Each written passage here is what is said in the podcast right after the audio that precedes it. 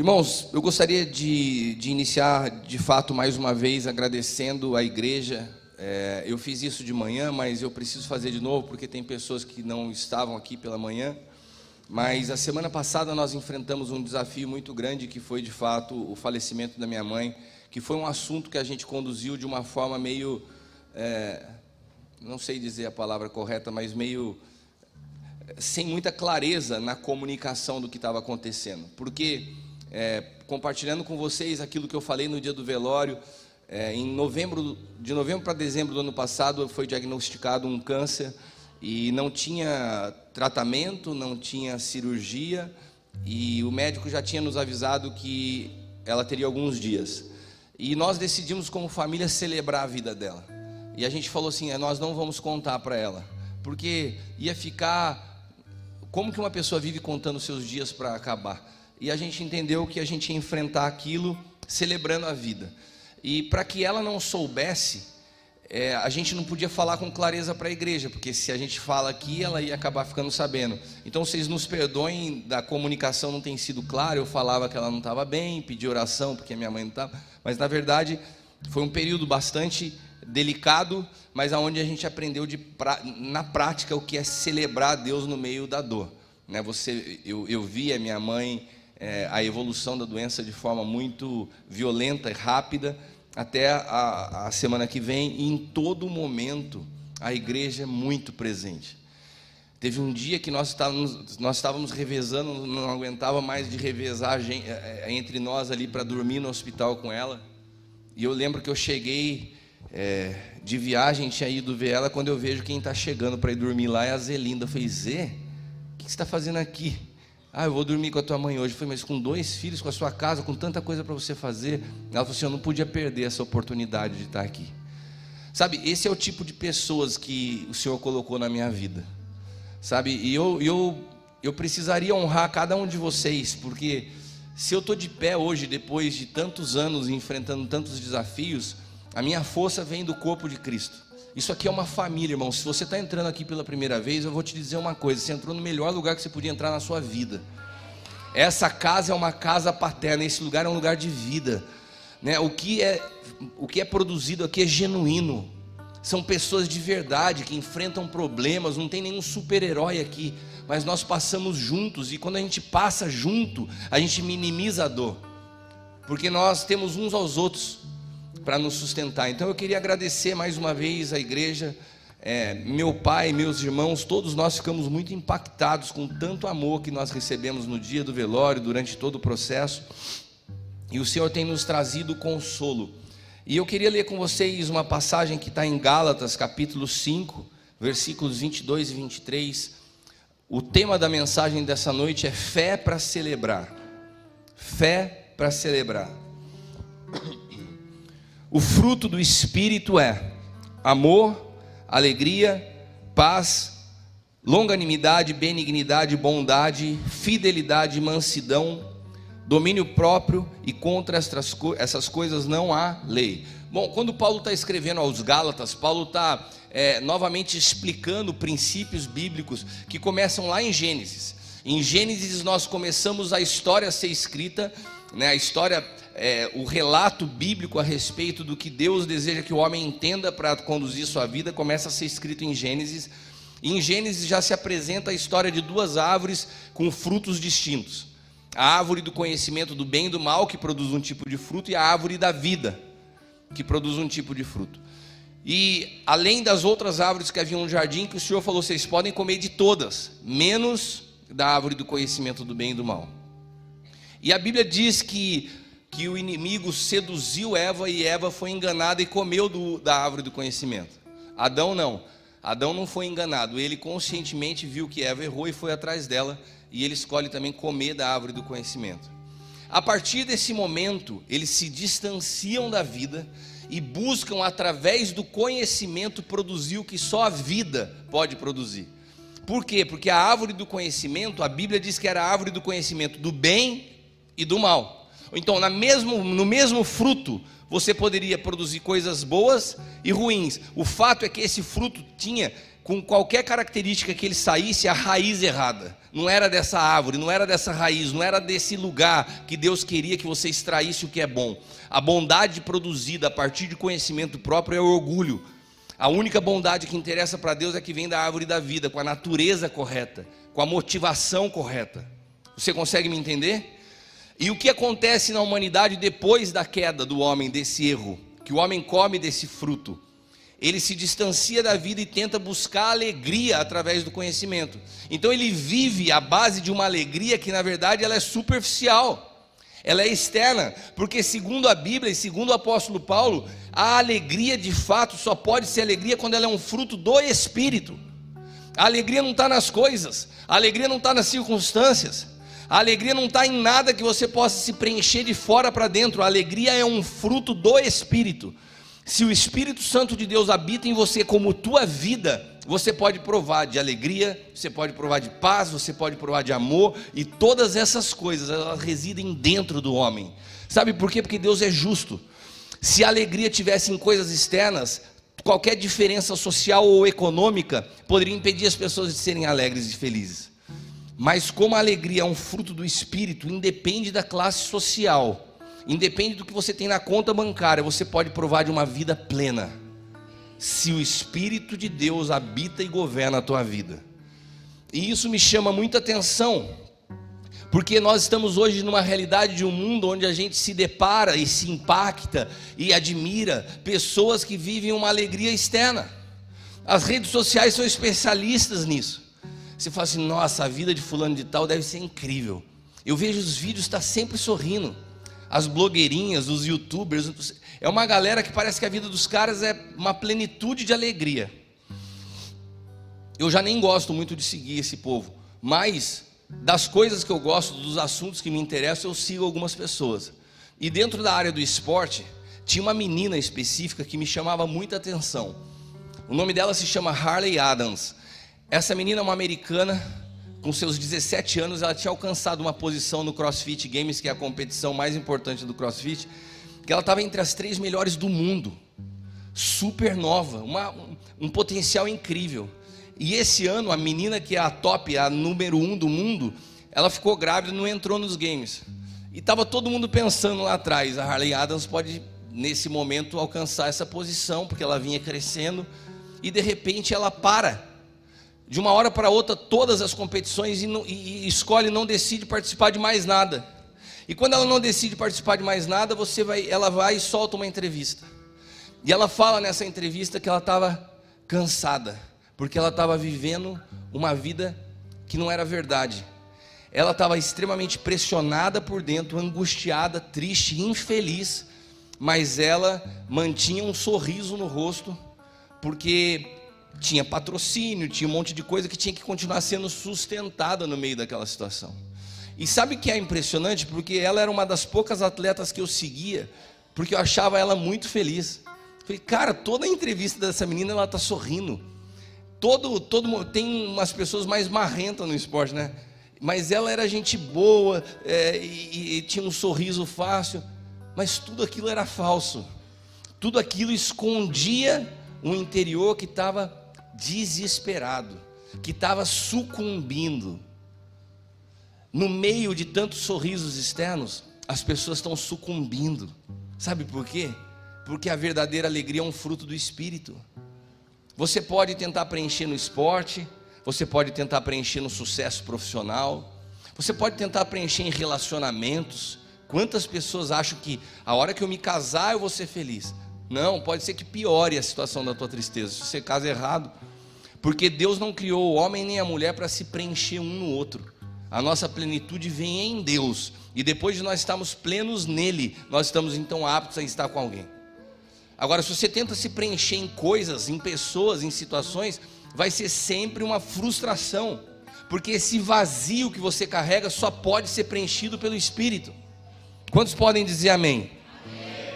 Eu quero ler com vocês um texto e eu quero explicar algo. Há alguns meses atrás, eu comecei a receber, recebi na verdade três palavras proféticas seguidas me falando assim: o Senhor me cobrando de repregar algumas mensagens. Quando eu me converti, é, eu me lembro que tinha um pastor que eu caminhava mais perto e que ele tinha uma pasta com as pregações dele. E, e às vezes que eu viajava com ele, ele ia pregar, ele falava assim: Deixa eu ver qual mensagem eu vou pregar hoje. E puxava uma folha amarela de dentro daquela pasta, que eu acho que ele já tinha pregado não sei quantas vezes aquela mensagem. E eu olhava aquilo e achava muito mecânico. Eu falei assim: Eu não quero ter uma mensagem que eu saia pregando em todo lugar. Pode ser mais difícil, mas eu quero que o Espírito Santo fale comigo algo novo para cada realidade. E eu meio que criei uma barreira dentro de mim de não pregar a mesma mensagem. Então eu sempre procurava ouvir a Deus em cada lugar, em cada momento, em cada ocasião que eu tinha que ministrar a palavra. Só que há três meses atrás o Senhor começou a me chamar a atenção e falou assim: Olha, existem palavras que eu te dei que são fundamentos eternos, que você precisa voltar. Existem coisas que você falou, inclusive na casa, no sonho de Deus, que quando você falou as pessoas não compreendiam. E que se você falar hoje, depois de alguns anos já eles ambientados com a realidade do novo pacto, pode se tornar mais claro. E quando o Senhor começou a falar isso comigo, a primeiro, o primeiro texto que eu entendi que eu precisava voltar a reforçar era a realidade do homem exterior e do homem interior. A gente precisa ter clareza na compreensão do que é o homem exterior e, do, e a diferença de homem exterior e homem interior que Paulo menciona na Bíblia aos Coríntios. Por quê? Porque tem muita gente vivendo no homem exterior. Tem muita gente buscando se realizar no homem exterior. Tem muita gente que vive anos dentro de uma igreja, mas toda a busca dela está na satisfação do homem exterior. Inclusive a sua fé está fundamentada no homem exterior. E isso é um perigo, porque ainda que você possa ter uma jornada no homem exterior, uma hora ele sucumbe.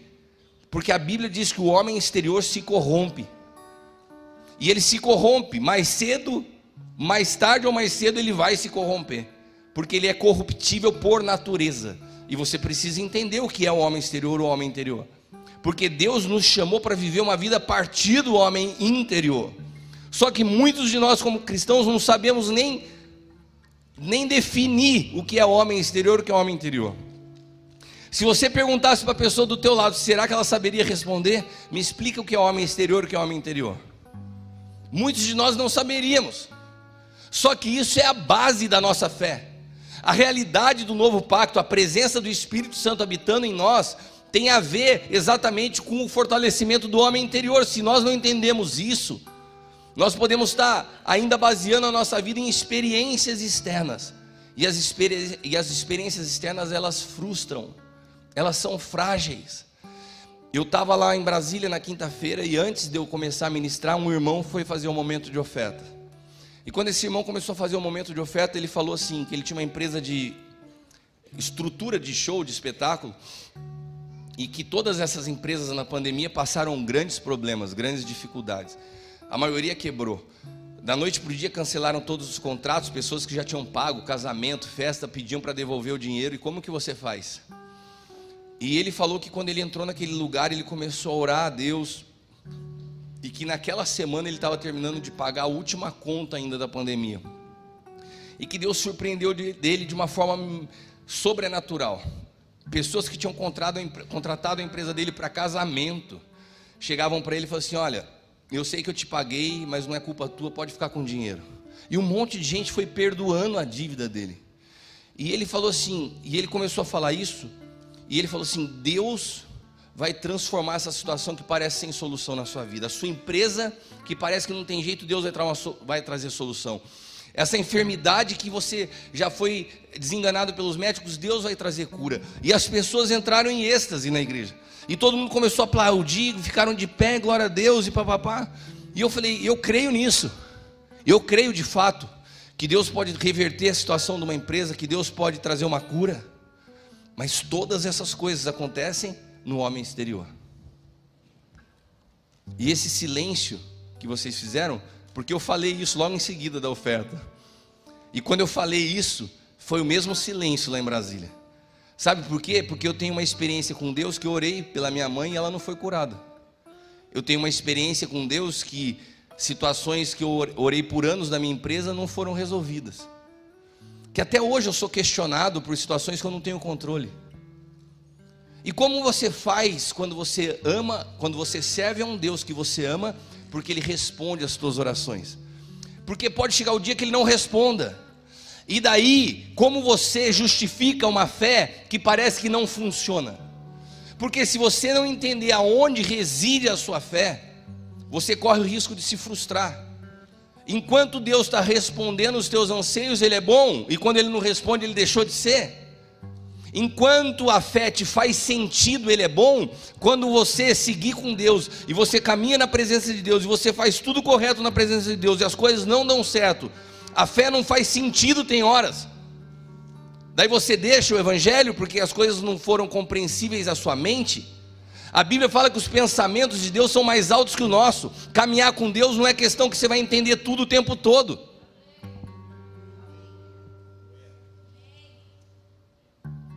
Sabe o que Paulo nos, nos alerta nesse texto de 2 Coríntios? Não se atente ao que os seus olhos te mostram. Não se prenda ao que você vê, porque as realidades visíveis são temporais. Nós precisamos aprender a viver a partir de uma realidade eterna que é invisível, mas isso só é possível para o homem interior. Vamos ler juntos esse texto? 2 Coríntios capítulo 4, versículos do 7 ao 18. Eu gostaria que você prestasse muita atenção porque esse texto ele é um dos pilares do novo pacto. Esse texto ele pode ser uma chave se você permitir que o Espírito Santo grave ele no teu espírito. Temos, porém, esse tesouro em vaso de barro, para que a excelência do poder seja de Deus e não de nós. Em tudo somos atribulados, mas não angustiados, perplexos, mas não desanimados, perseguidos, mas não desamparados, abatidos, mas não destruídos, trazendo sempre por toda a parte a mortificação do Senhor Jesus no corpo, para que a vida de Jesus se manifeste também no nosso corpo. E assim nós que vivemos estamos sempre entregues à morte por amor de Jesus, para que a vida de Jesus se manifeste também na nossa carne mortal. De maneira que em nós opera a morte, mas em vós a vida.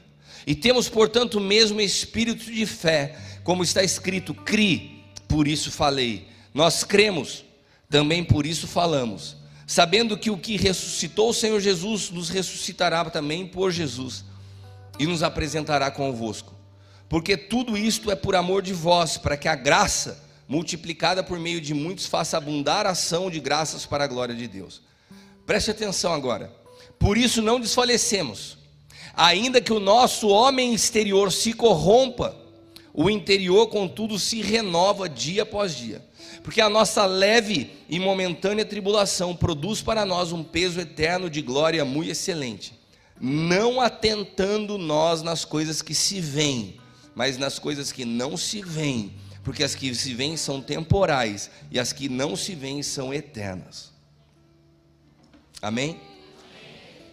Esse é um texto que vocês viram aqui anunciar o apóstolo Lucas Marques. O apóstolo Lucas Marques é alguém que marcou profundamente a minha vida. O apóstolo Lucas do Chile, que vai estar aqui a semana que vem. O apóstolo Lucas Marques foi alguém que me ajudou muito na minha transição da compreensão do novo pacto. Foi ele que foi me mentoreando, me conduzindo. E os primeiros textos que ele me, me, me passava e me explicava estavam sempre relacionados a Paulo e, e principalmente essa carta aos Coríntios. E esse texto ele me marcou muito naquele período da minha vida, mas ele, ele voltou agora nesses últimos meses com muita força no meu espírito.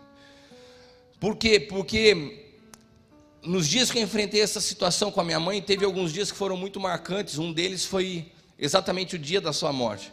Eu cheguei já no hospital, ela já não tinha mais jeito de se comunicar comigo, a respiração muito difícil, ela estava fora de si, com a oxigenação baixa, batimento cardíaco baixo. E eu comecei a ler esse texto no ouvido dela. E à medida que eu lia esse texto, a oxigenação subiu, o batimento cardíaco subiu, e é como se ela estivesse entendendo o que eu estava falando. E o Senhor falava assim para mim, e eu olhava o corpo dela já completamente desconfigurado pela doença, e o Senhor falou assim: não se atente ao que você está vendo, porque esse corpo que você está vendo corruptível é totalmente oposto ao que está acontecendo agora no espírito dela. Ela está sendo renovada, eu estou recebendo ela nos meus braços, e eu saí do hospital sabendo que ela morreria. Mas eu saí do hospital em paz, porque eu não me prendi, eu não tenho. Foi tão interessante que depois eu tive que ir ao hospital reconhecer o corpo, eu tive que entrar no necrotério. E tem gente que fala assim: ah, eu não gosto de ver isso, porque depois eu vou ficar com essa imagem na minha cabeça. Eu não tenho nenhuma imagem ruim da minha mãe na cabeça. Aquela, aquela imagem visível não prendeu, porque eu aprendi a não mais viver pelas coisas que eu vejo. Eu não admiro nem com a grandeza das coisas.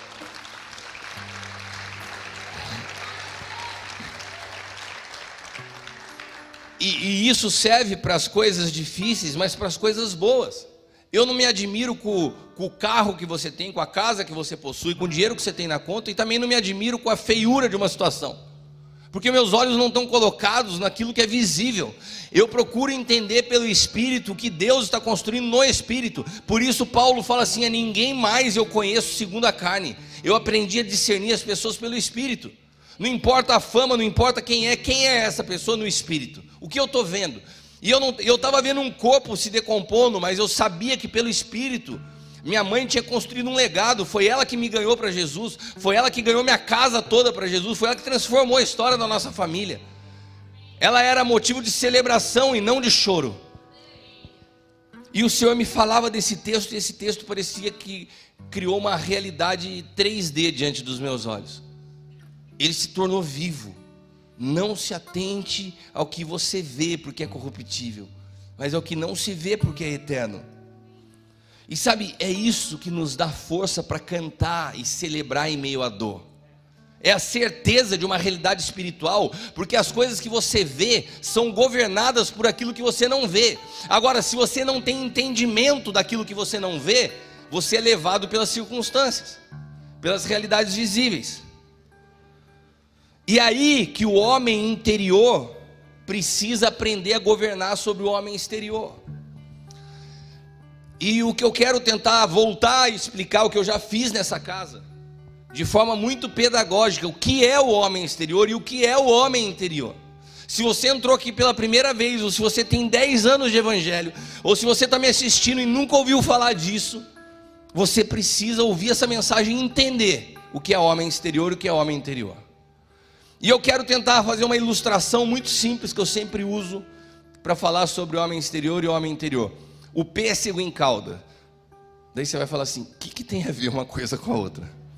Quem aqui já comeu pêssego em calda? Nossa, vocês levantaram a mão, vocês acharam sem. Vocês não gostam de pêssego em calda? Nem quando coloca creme de leite nele não dá uma. Bom, finge que você gosta. Tá bom? Pêssego em calda, um cremezinho de leite, mas sobremesa fácil, não é, Eric? Você passa, abre ali, põe fácil de fazer. Você gosta. Você está com carinha de que você gosta né? Mas imagina uma cena. Eu, eu gosto de pêssego em calda. Eu vou no supermercado, compro uma lata de pêssego em calda. Daí, com o que, que você abre o pêssego em calda na sua casa? Abridor de lata, que coisa, né? A gente está em pleno 2023 e a gente continua com esse instrumento pré-histórico para abrir o pêssego em calda, que é o abridor de lata. O abridor de lata, ele não tem dó. Não tem jeito de você pegar uma lata e falar assim: olha, eu vou abrir vou usar o pêssego em calda e depois vou usar e vou, vou, preservar a lata. Não, porque ele vai rasgar a lata, não é? Mas agora você imagina se eu pego o pêssego em calda, trago para casa, daí eu meto o abridor dentro da lata lá e a Leila olha para mim e começa a chorar. O que, que você está fazendo? Você está rasgando a lata. Eu falei assim, amor, você está bem? Está tudo certo? O que, que eu vou achar? Eu falei assim, ela não está legal. Agora, você já imaginou essa cena? Você abre por que, que você não faz sentido nenhum alguém chorar, ou ficar bravo, ou se irritar, porque rasgou a lata do pêssego em calda? Porque ninguém compra pêssego em calda por causa da lata. Há alguém aqui que já comprou? Nossa, olha, uma lata de pêssego em calda da Sica fica lindo na estante da sua casa. Ninguém compra pêssego em calda por causa da lata. Você compra o pêssego em calda por causa do pêssego. Muito bem, vocês estão bem participativos e estão entendendo um assunto complexo e vocês estão conseguindo me acompanhar no raciocínio, graças a Deus. Alguém compra o pêssego em calda por causa da lata? Não, você compra por causa do pêssego. Então, quando rasga a lata, você não chora, sim ou não? Ixi. Deixa eu te falar uma coisa. Eu sei que eu fiz de um jeito que ficou meio confuso. Mas será que tem alguém aqui que chora quando abre a lata de pêssego em calda? Não. Beleza. Então a gente está no mesmo ponto. Se você não chora quando você abre a lata de peixe em caldo, então eu posso te falar uma coisa que dá para a gente usar como princípio para comparar. Você não chora por quê? Porque o teu interesse não é na lata. Você não se importa com que ela seja destruída, contanto que você tenha acesso ao que está lá dentro. Sim ou não? Então vamos fazer uma analogia. A lata é o teu homem exterior. O pêssego é o teu homem interior. O abridor de lata é a cruz. E todos nós precisamos passar pela cruz ou pelo abridor de lata para rasgar o nosso homem exterior, para que o nosso homem interior se manifeste. Agora, aí, tem gente aqui que está parecendo louco, porque quando Deus, você está dando glória a Deus, você está dando aleluia. Daí Deus fala, beleza, então vamos começar o processo. Daí você começa a chorar. Senhor, por que está acontecendo isso? Senhor, estou sendo envergonhado. Senhor, estou sendo humilhado. Senhor, olha o que vão pensar de mim. Sabe o que é isso? É a cruz rasgando o teu homem exterior. A cruz é o lugar onde você é exposto publicamente. A cruz é o lugar onde você é desnudado publicamente. A cruz é o lugar de humilhação. A cruz é o lugar que você pede água, te dão um vinagre. E daí, quando começa a acontecer essas coisas na sua vida, você chora. Daí Deus olha e fala assim: Você está chorando por causa da lata? Do mesmo jeito que vocês falaram que não faz sentido chorar por causa da lata, não faz sentido você chorar quando Deus rasga o teu homem exterior. Mas por que, que a gente chora? Porque a gente não entende. Porque nós não temos clareza do real sentido da vida. Você está construindo um evangelho um evangelho que nesses últimos dias foi permeado pelo humanismo, que valoriza a tua lata e não o teu espírito. Então você tem que ter uma aparência, você tem que ter uma imagem para a sociedade. Você vive para que Deus transforme o estado da tua vida e não para que Deus mude a sua natureza. Esse evangelho não é um evangelho bíblico. Sabe, o primeiro milagre que Jesus faz é transformar a água em gelo, porque ele sabia que ele precisava mudar o estado das coisas. É isso que aconteceu? Por que, que ele não transformou a água em gelo? Por que, que ele não transformou a água em vapor? Por que, que ele transformou a água em vinho? Porque ele veio para mudar a natureza das coisas, não o estado das coisas. Sabe? E você, porque é um Jesus que mude o estado da tua vida e não a tua natureza. E daí você vive anos no Evangelho para Deus pagar suas contas, para Deus melhorar o estado da relação sua familiar. Você só quer o estado das coisas mudadas, só quer só que é um, uma lubrificação na lata. Agora, se você quer o evangelho da cruz, a sua lata vai rasgar. Se você quer o evangelho da cruz, a sua lata tem que ser rasgada, para que possa ser extraído de você o que de fato tem valor. O que é o homem exterior que a Bíblia menciona? Quando Deus cria o homem, Deus cria o homem pleno. E, esse, essa plenitude habitava no espírito. Só que quando o homem pecou, o, Senhor falou para o homem: se você comer, certamente morrerá. Agora deixa eu te perguntar uma coisa: Adão e Eva comeram, eles morreram? Não, por quê? Porque Deus não estava falando de uma morte física, estava falando de uma morte espiritual. E eu acho que Adão e Eva, eu acho que Adão falou assim: Eva, como que você fez isso? Deus falou para a gente não fazer. Ela falou: Você viu, a gente comeu, não deu nada. Segue o barco. Não deu nada, ele falou que a gente ia morrer, a gente não morreu. Eles já estavam mortos. O espírito deles já tinha morrido. Sabe o que acontece? Eu e você nascemos com essa herança. O nosso espírito nasceu adormecido. Nós temos um espírito, mas esse espírito nasceu adormecido. Pela herança que nós recebemos de Adão. E como esse espírito nasceu adormecido, as outras duas partes que compõem o teu ser, que nós somos seres trinos, corpo, alma e espírito. A alma, ela é, uma, é um elemento neutro. A alma é onde residem as tuas emoções, os teus pensamentos. E a alma, ela precisa de alguém que a governe. Quem tem que governar a alma é o espírito. Como nós nascemos com o espírito adormecido pela queda, quem começou a governar a alma foi o teu corpo. E o homem se tornou um ser sensorial, instintivo. O homem se comporta feito um animal. Ele é governado pelos seus cinco sentidos, por aquilo que ele vê, por aquilo que ele toca, por aquilo que ele sente. É um ser sensorial. É assim que você escolhe uma namorada para se casar? É assim que você escolhe uma amizade para se relacionar, tudo pelo instinto. Ah, achei fulano de tal legalzinho, já vou levar para dentro de casa. Você não tem filtro para a tua vida, porque você é sensorial, sensitivo. Né? E sabe o que muitas vezes as pessoas tentam fazer? Colocar uma camisa de força nesse homem exterior. Controlar o homem exterior que por natureza é má, é caído. Não tem jeito, a única maneira, a única solução para você viver o evangelho é rasgar o homem exterior. E o homem interior é composto do quê? Hoje de manhã eu fiz uma pergunta para o Jefão que eu esperava uma resposta, ele me deu outra. Alguém aqui gosta de café? Levanta a mão. Olha só, primeira vez que eu ouço um glória a Deus pelo café, né? Tem, eu gosto de café também. Nunca cheguei a dar glórias ao café, mas, mas eu gosto também. Agora deixa eu te perguntar uma coisa. Às vezes você tem numa mesa o café, que é preto, e você tem do lado o leite, que é branco. Dois elementos completamente diferentes que são fáceis de ser identificados, sim ou não? Quando você mistura o café no leite, você consegue separar o que é café e o que é leite? Eles se tornaram uma coisa única, que se chama café com leite não, se, não, mais são, não são mais passíveis de separação ou de extinção. Sim ou não? Eu quero que você nunca mais esqueça que quando o Espírito Santo, porque você nasceu com esse seu espírito adormecido, quietinho, quem mandava em você era o teu corpo, os teus sentidos. E daí um dia você entrou numa igreja, alguém te convidou, e daí falaram no final assim: você quer entregar a sua vida a Jesus? E você aceitou. E o Espírito Santo veio habitar em você. Aonde ele veio habitar? No teu espírito que estava lá quietinho. E ele trouxe vida ao teu espírito, ele te reavivou. E sabe o que ele passou a se tornar com o teu espírito? Café com leite.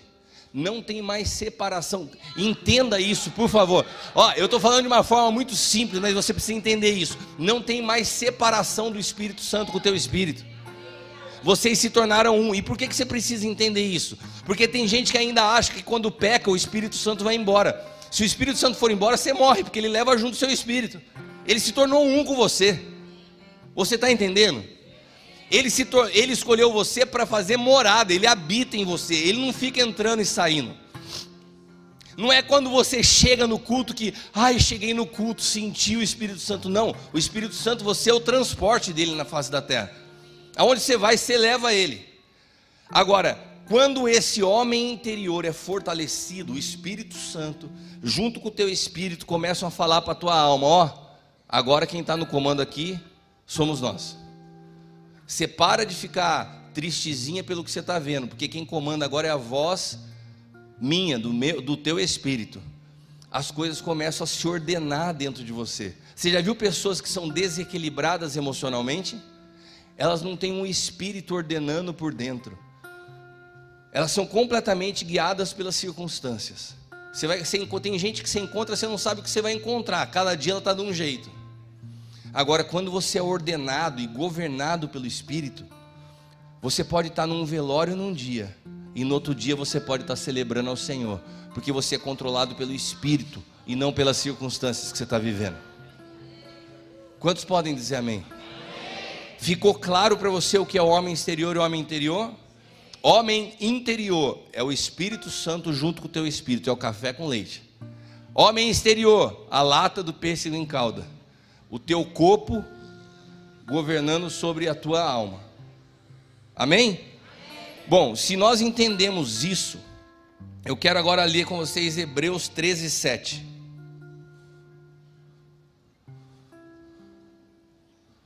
Hebreus 13, 7 diz assim: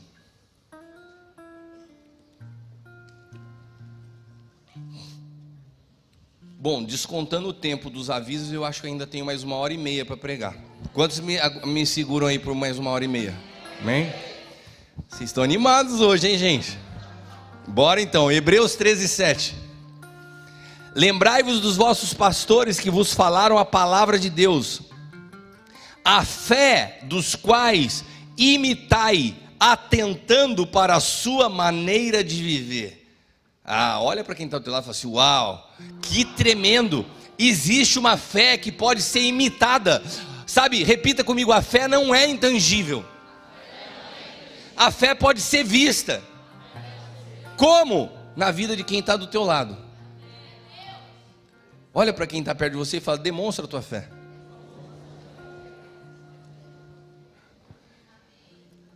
Sabe o que o escritor de Hebreus fala? Imite a fé dos teus pastores. Atentem, se atentem para a maneira deles viverem. Perceba como eles enfrentam os desafios da vida e façam igual. Sabe o que esse texto está falando? Para de se impressionar com a eloquência e com a oratória de pessoas que você ouve na internet, mas você não sabe como vive. Se atente à maneira de viver daqueles que convivem com você e faça disso algo a ser imitado. Aleluia!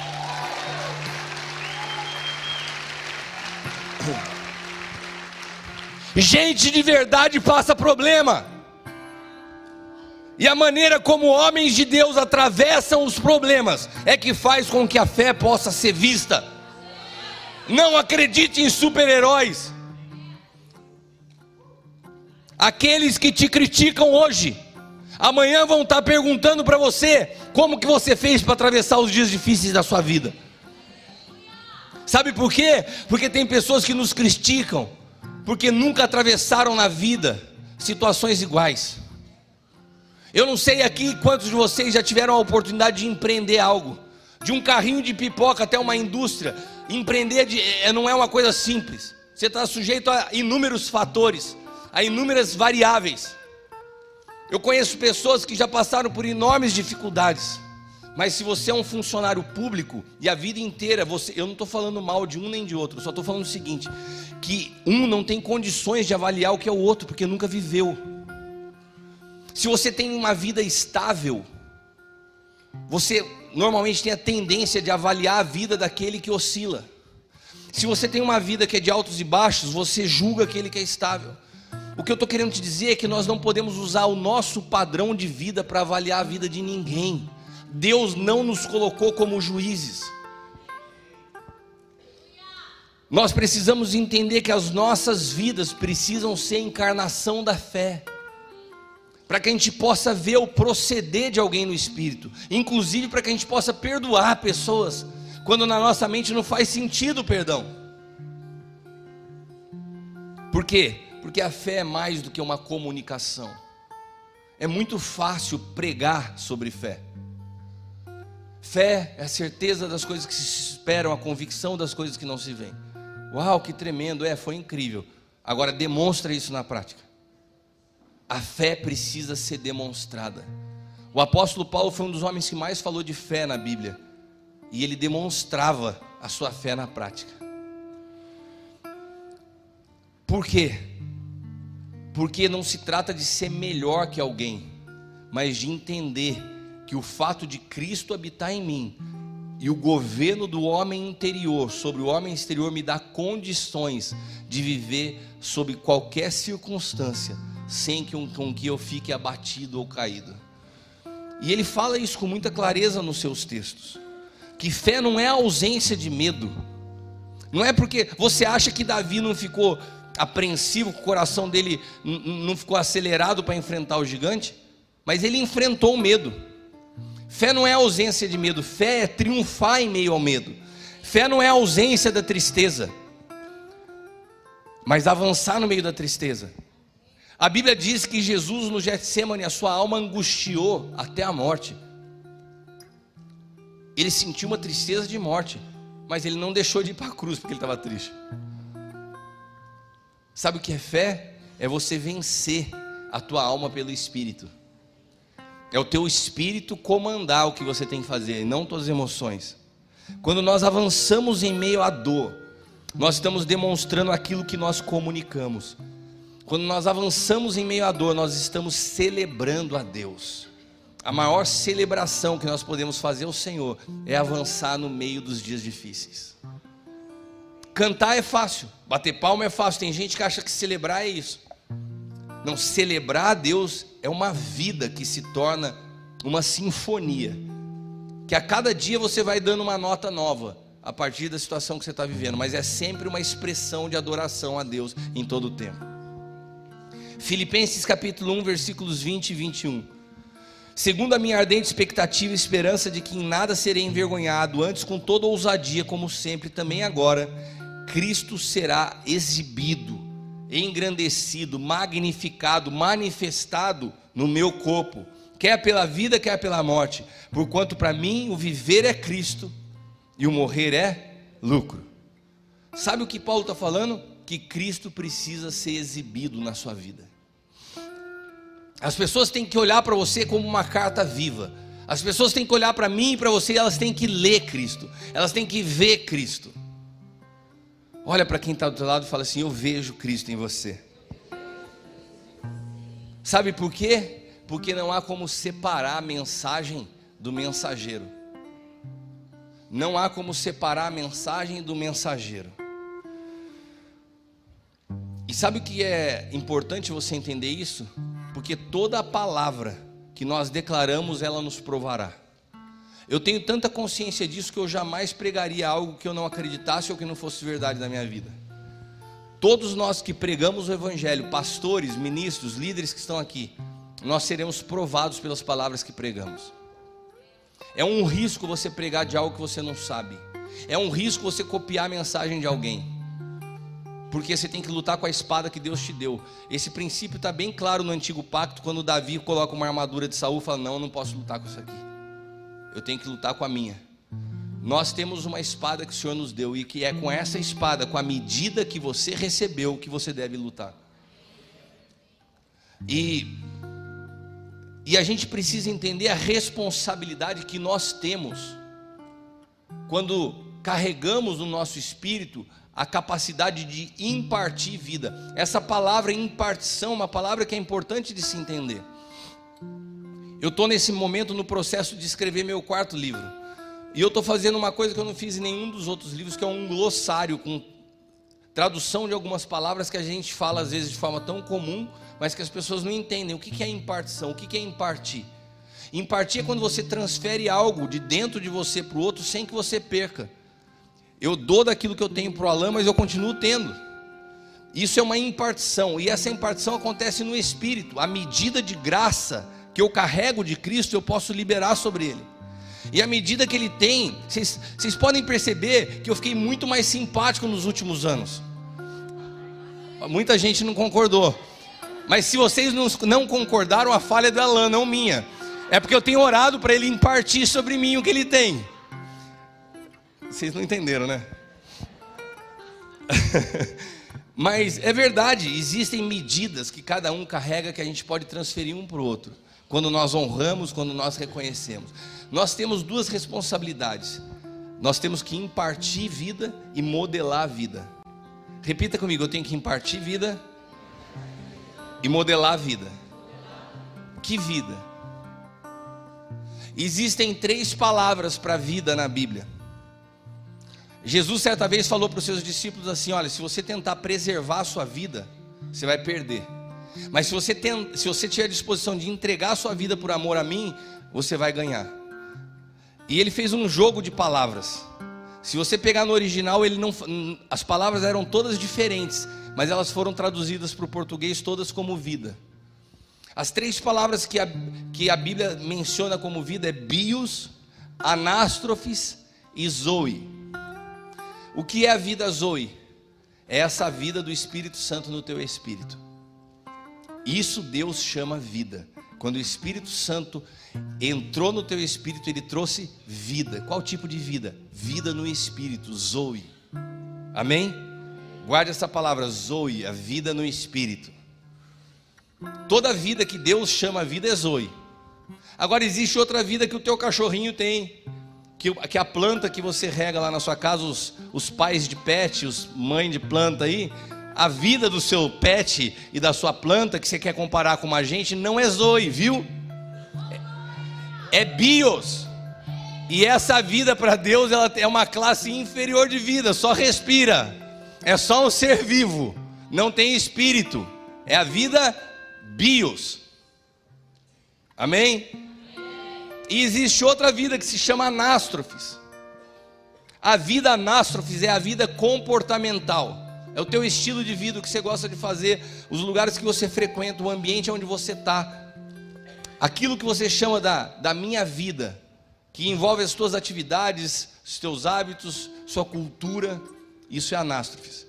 E quando Jesus fala com seus discípulos, ele fala assim: se você tentar preservar anástrofes, você nunca vai encontrar Zoe. Mas se você entregar anástrofes, eu te dou Zoe. Olha aqui, olha que proposta super abençoada. Ó, me entrega esse seu estilinho de vida ridículo que eu te dou vida no espírito. Você acha que é uma boa proposta ou não? Eu não vou falar uma coisa que é da época da pastora Eliana, que é aquele foguete do Silvio Santos. Você troca, não sei que lá, sim! Ela lembra disso. Mas Jesus estava falando para eles assim: você troca a sua vida anástrofe por vida Zoe. E no culto estava todo mundo empolgado, todo mundo falou sim, glória a Deus. Daí no dia seguinte, passa o efeito do culto, chega segunda-feira. Segunda-feira Jesus fala para a galera assim: ó, eu vou morrer, importa que eu vá para a cruz. Daí um foi para um lado, um foi para o outro. É, mas ontem a galera deu glória a Deus, falou que queria trocar. E para conseguir fazer essa troca tinha uma, uma questão. É só você não tentar preservar ela. Entrega ela que eu te dou zoe. Mas todo mundo, na hora que o pau veio, tentou preservar a vida a Nássers. Só teve um rapazinho de 16 anos que falou: Não, eu vou, eu vou manter minha palavra de ontem do culto. Eu vou lá na cruz junto com ele. Se precisar entregar essa minha vida aqui, ó, eu entrego. E a Bíblia diz que aquele rapaz recebeu exatamente o que Jesus prometeu para ele. Ele foi emancipado na cruz. Jesus fala para Maria assim: mulher, eis aí o teu ruios, o teu filho maduro. João está pronto, cheio do Espírito, para cuidar de você, para se transformar o apóstolo que vai ter a revelação do Apocalipse. Um dos maiores apóstolos, porque teve entendimento que ele não podia preservar a sua vida, mas ele tinha que render ela. Então, quando eu falo que nós temos que impartir vida e modelar vida, nós temos que impartir vida Zoe e modelar vida Anástrofes. Você entendeu? Eu transfiro vida no espírito, mas o meu comportamento pode ditar o teu comportamento. Se você me imita, se eu sirvo como referência para você, se eu sou um exemplo para a tua vida, eu vou interferir nos teus hábitos, eu vou interferir na sua cultura, eu vou modelar o seu jeito de viver com o meu exemplo. Então, qual a nossa responsabilidade como igreja? Impartir vida e modelar a vida a nós. E quando eu não faço isso, e quando eu acho que a igreja é só um elemento espiritual e eu esqueço de modelar a cultura, quem vai modelar? A Anitta? Porque se nós nos trancamos dentro de um lugar, achamos que igreja é só coisa do espírito e perde a responsabilidade de modelar a vida, quem vai modelar a vida dos nossos filhos vão ser esses caras aí. Então nós temos que entender que nós sim temos que ser cheios do espírito, impartir vida Zoe e modelar vida anástrofes. Por quê? Porque a nossa fé precisa ser imitada. Ser imitada.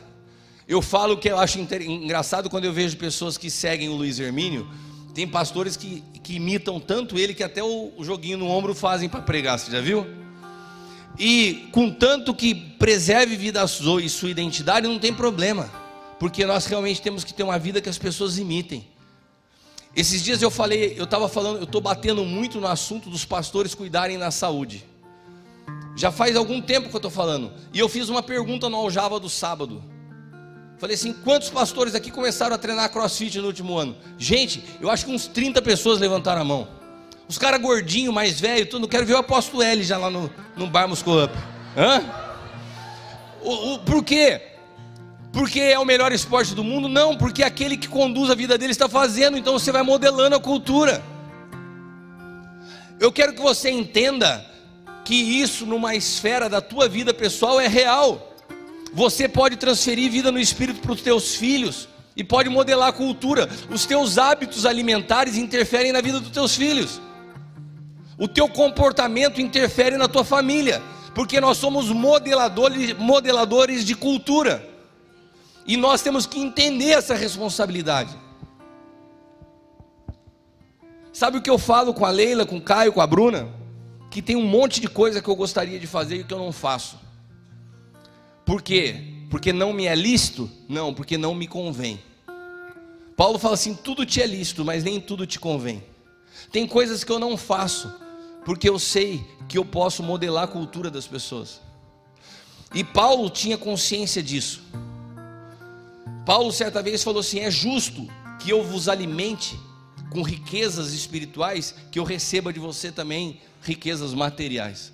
Mas eu não vou cobrar isso. Sabe por quê? Porque eu me preocupo em ensinar a vocês um modelo. Eu sei meu coração.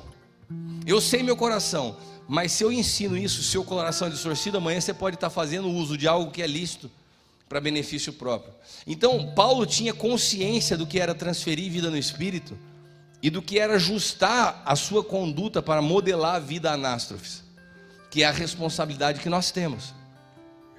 Agora, para que a gente possa viver uma vida que seja de fato uma celebração a Deus, na alegria ou na tristeza, na saúde ou na doença, quando está tudo bem ou quando está tudo mal, nós precisamos aprender a viver a partir do homem interior.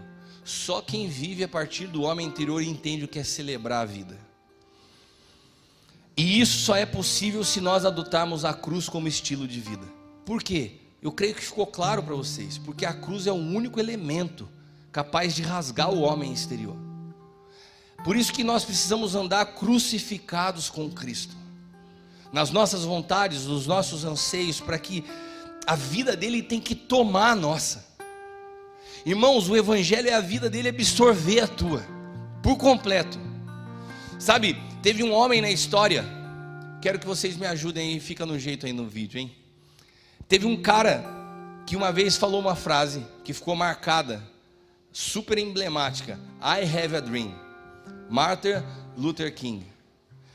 E essa frase ficou marcada porque esse homem tinha um sonho de ver uma sociedade mais justa de ver um mundo com paz, de ver igualdade, de ver quebrados os conflitos raciais. E ele soltou essa frase, e essa frase ficou uma marca: I have a dream. E você sabe quando eu preparava essa palavra, vendo o que Deus tem feito nesse lugar. Eu lembro da história do sonho de Deus 15 anos atrás. Eu lembro mais do que 15 anos atrás, eu lembro antes de ter nascido, o dia que o apóstolo L me contou, falou assim: eu tive uma palavra de Deus de um dia, uma igreja com o nome Sonho de Deus. Eu falei assim, nossa, sério, apóstolo? Mas como vai ser isso? A gente faz parte dessa igreja. Ele falou assim, não sei. Deus vai conduzir todas as coisas. Eu não vou separar, eu não vou dividir, eu não vou rachar com ninguém. Mas Deus me deu uma palavra que Ele quer que a gente possa edificar a igreja que Ele sonhou. E sabe o que eu acredito profundamente? Que isso não é a visão de um homem que isso não é de algumas pessoas, que isso é de fato o sonho de Deus. E que nós estamos aqui escrevendo a história. E que vai haver um dia que as pessoas vão falar sobre nós. Olha para quem está ao teu lado assim, um dia vão falar sobre a gente. Um dia vão contar a história de um povo, de um povo doido, que aprendeu a celebrar em todo o tempo. Ah, é, diz que aquele povo lá fazia festa para um, porque o pai deles fazia festa para um. E vão começar a contar características nossas. Eu, você sabe quando eu escrevi essa palavra, eu via isso. Eu via pelo Espírito isso. Aquilo que nós estamos vivendo hoje, um dia vai ser contado. Um dia vai ser falado. Teve um povo lá na cidade de Taubaté. Os caras eram tão loucos que mudaram o nome da cidade. Eles chamavam Taubaté de terra de adoradores. E aquele povo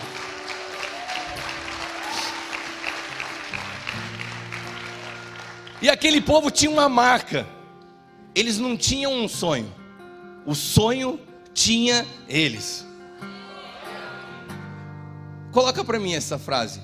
Eles não tinham um sonho. O sonho tinha eles.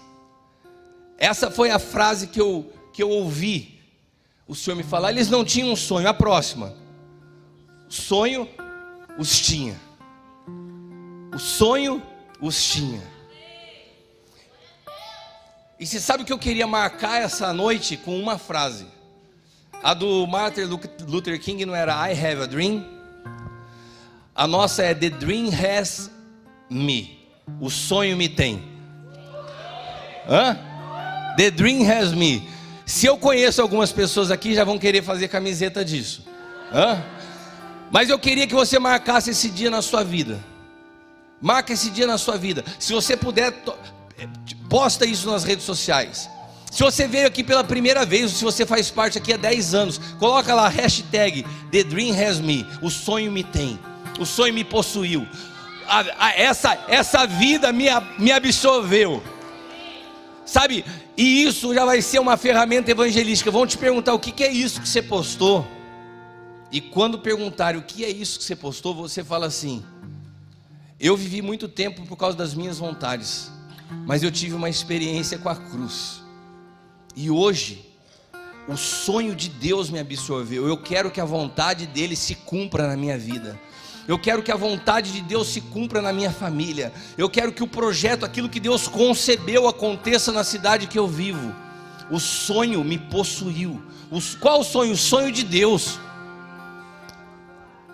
E eu falei para eles mandarem na, no, no celular de todos vocês da igreja que estão cadastrados no WhatsApp, já vai estar recebendo aí a arte. Você pode postar a arte nas suas redes sociais. Vocês receberam aí? Quem não recebeu e está sentado perto de você, pergunta se você não recebeu, eu já te passo. Qual que é o seu WhatsApp? E você posta aí, posta no Instagram, no Facebook, no Twitter, no TikTok, faz o que você quiser da vida, mas vamos marcar esse dia que nós celebramos 15 anos como igreja. E nós temos que celebrar isso. Celebrar dizendo o quê? Que a vida de Cristo absorveu a nossa vida. E eu quero aproveitar esse momento e quero orar por você. Permaneça sentado. Eu quero que por um instante você feche os teus olhos. Se você entrou aqui pela primeira vez e você fala assim: Cristiano, eu entendi a sua palavra. Eu entendi essa mensagem e eu quero de fato essa vida conduzida pelo homem interior. Eu não quero mais uma vida que oscila nas emoções, nas circunstâncias. E eu quero que Jesus venha, que o Espírito Santo venha morar dentro de mim. Eu quero aquilo que você falou, eu quero na minha vida. Eu quero orar por essas pessoas que estão aqui, pela primeira, pela segunda ou terceira vez, que entenderam a palavra nessa noite e que querem essa vida no Espírito aonde você está, eu quero te ajudar nessa oração. Repete comigo essa oração em voz alta no teu lugar. Senhor Jesus, nessa noite, eu entendi a tua palavra. E eu desejo provar dessa nova vida no meu espírito.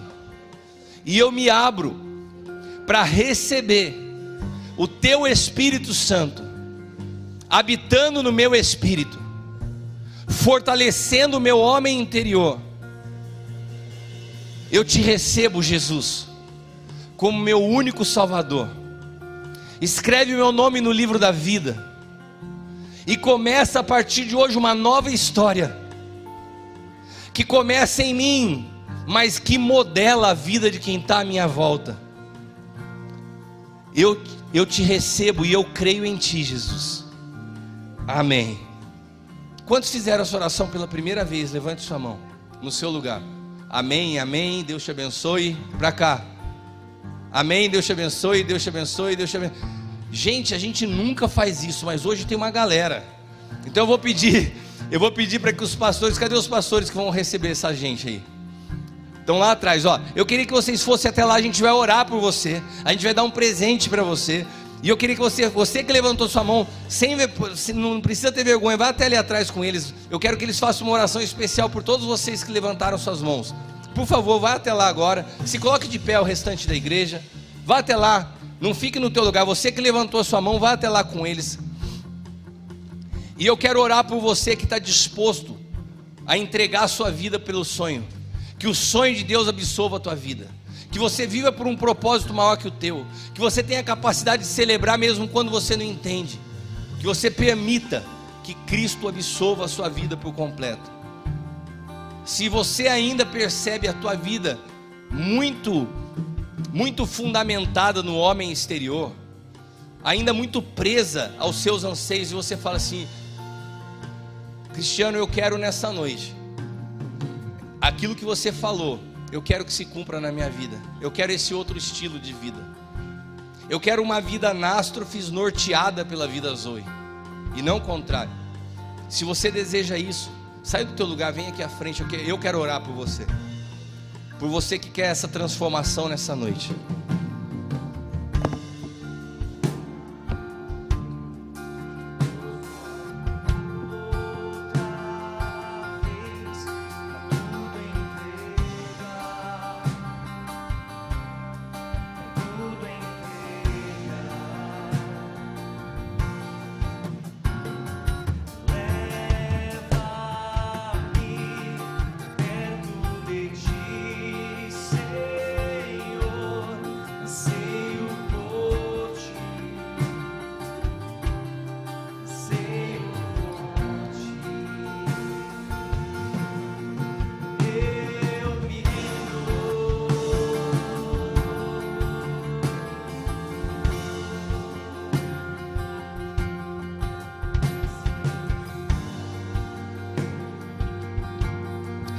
Senhor, nós nos rendemos a Ti nessa noite.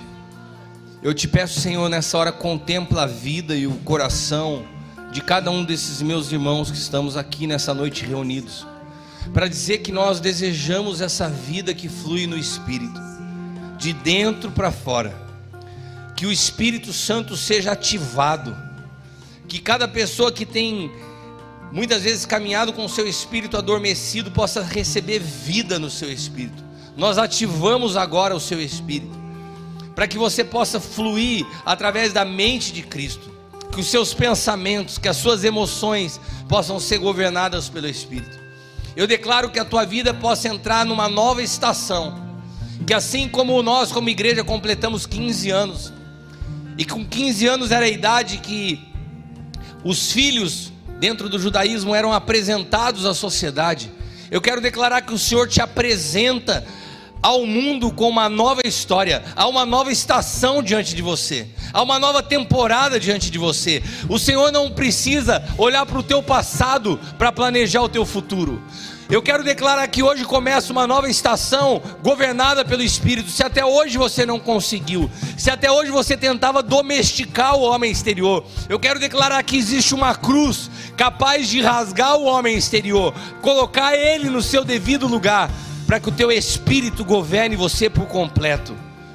Quero declarar vida no teu espírito, vida sobre a tua casa, sobre a tua família, sobre a maneira de administrar os teus negócios, que todas as áreas da sua vida sejam impactadas pelo espírito.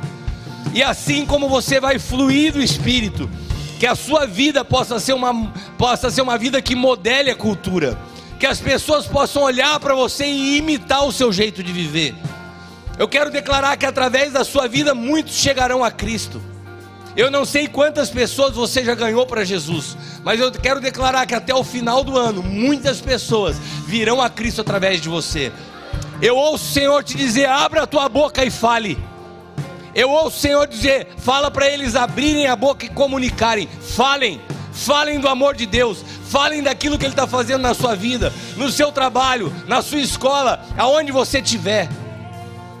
Convidem as pessoas para o culto. As pessoas estão necessitadas de conhecerem a Cristo, de terem a experiência que você está tendo. E muitas vezes a gente se cala. Às vezes se cala por vergonha, por timidez. O Senhor te diz: abra a tua boca e fale. Porque aquilo que eu estou produzindo dentro de você vai transbordar fora de você recebe vida no teu espírito, em nome de Jesus. E eu profetizo sobre tua semana, uma semana de vitória uma semana de portas abertas, onde você seja surpreendido pelo favor de Deus.